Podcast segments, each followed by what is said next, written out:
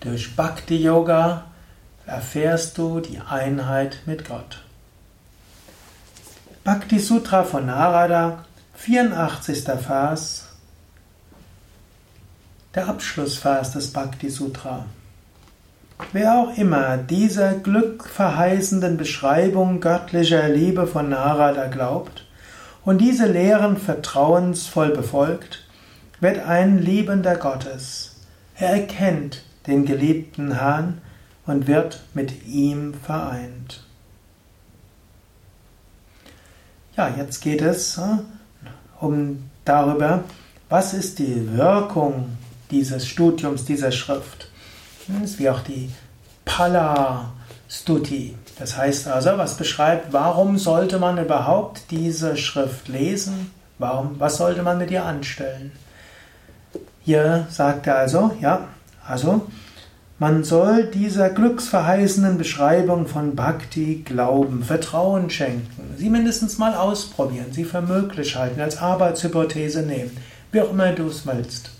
Also erstens gilt es, sie mal anzunehmen. Und dann sagt er aber auch, diese Lehren vertrauensvoll befolgt. Es reicht nicht aus, sie sich nur anzuhören und irgendwie wie eine Art Unterhaltung auf sich einrieseln lassen. Es gilt, die Lehren befolgen. Da gab es sanfte Lehren, da gab es auch mal etwas taffere Lehren, also etwas hm, härtere Lehren. Manchmal kommt Narada auf den Punkt, manches ist unbequem.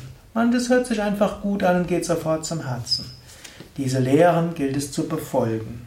Also befolgen. Wenn man das tut, dann wird man ein Bhakta.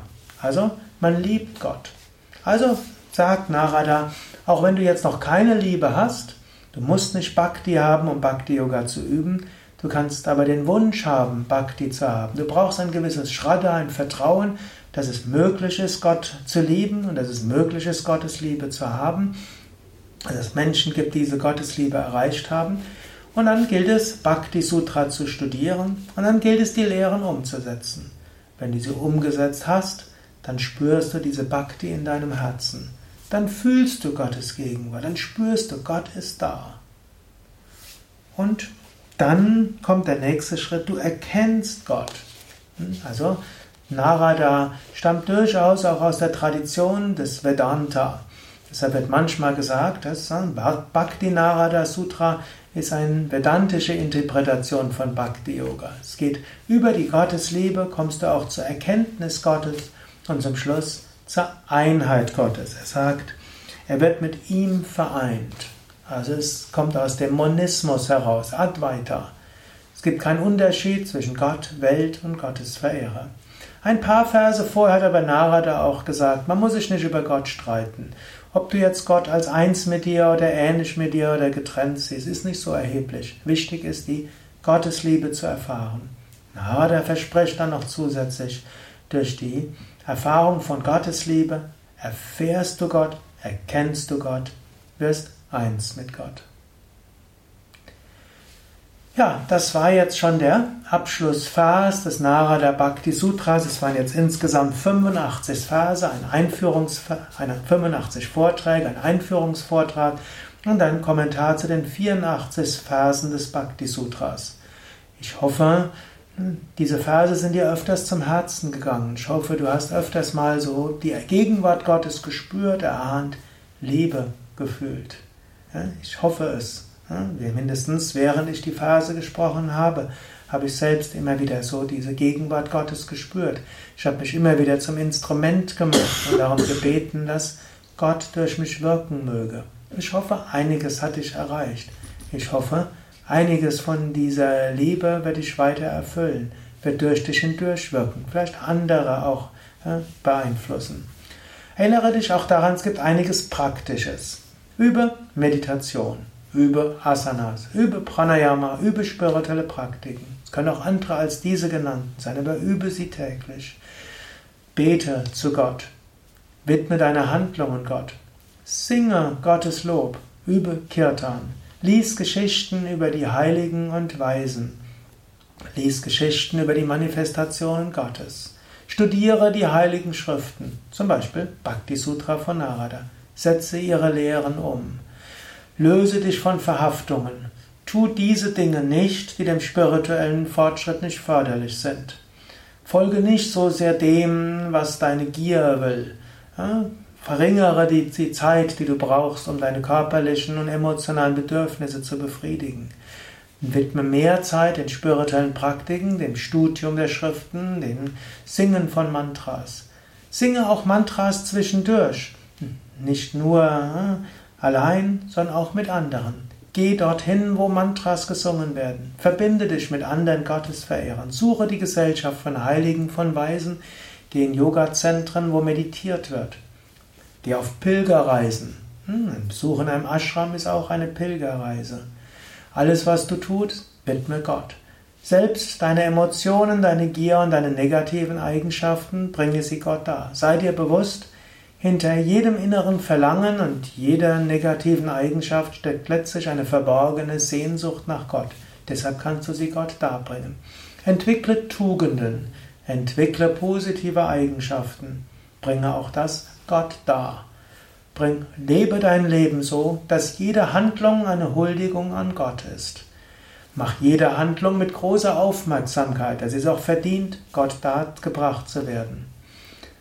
Lebe ohne Sorge, denn Gott wird sich um dich kümmern. Fürchte keine Kritik von anderen. Dein Leben Gott zu widmen ist auch gut, nicht nur für dich, sondern auch für deine Vorfahren und deine Nachfahren, deine ganze Familie. Du brauchst kein schlechtes Gewissen zu haben, wenn du nicht den Erwartungen deiner Angehörigen gerecht wirst. Erfülle deine Pflichten, bringe sie Gott dar, widme dein Leben Gott, übe spirituelle Praktiken, lebe ein reines Leben, ein ethisches Leben. Du wirst schrittweise immer mehr von Bhakti erfüllt sein. Du wirst immer mehr die Gottesliebe spüren. Du wirst die Gottesgegenwart erfahren. Du wirst Gott erkennen.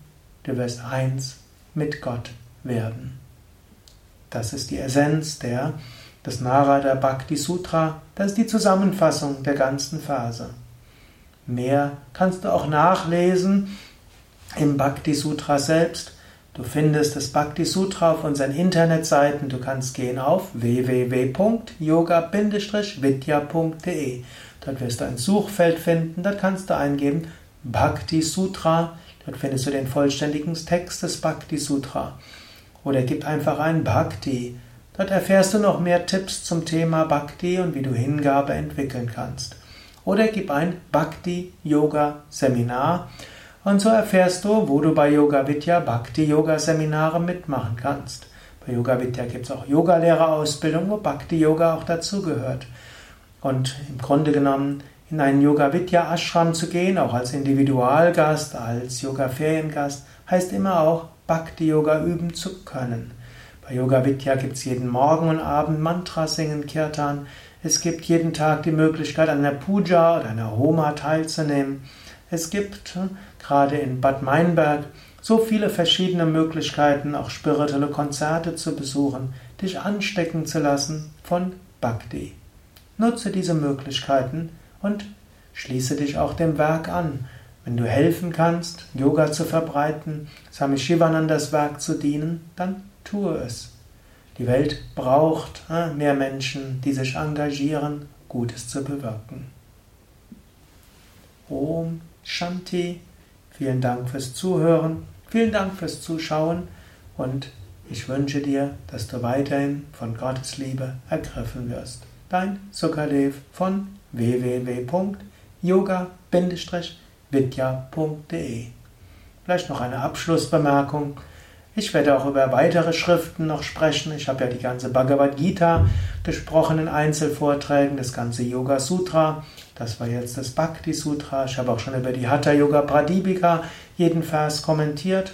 Als nächstes wird vermutlich Atma Bodha oder Vivekachudamani von Shankaracharya folgen.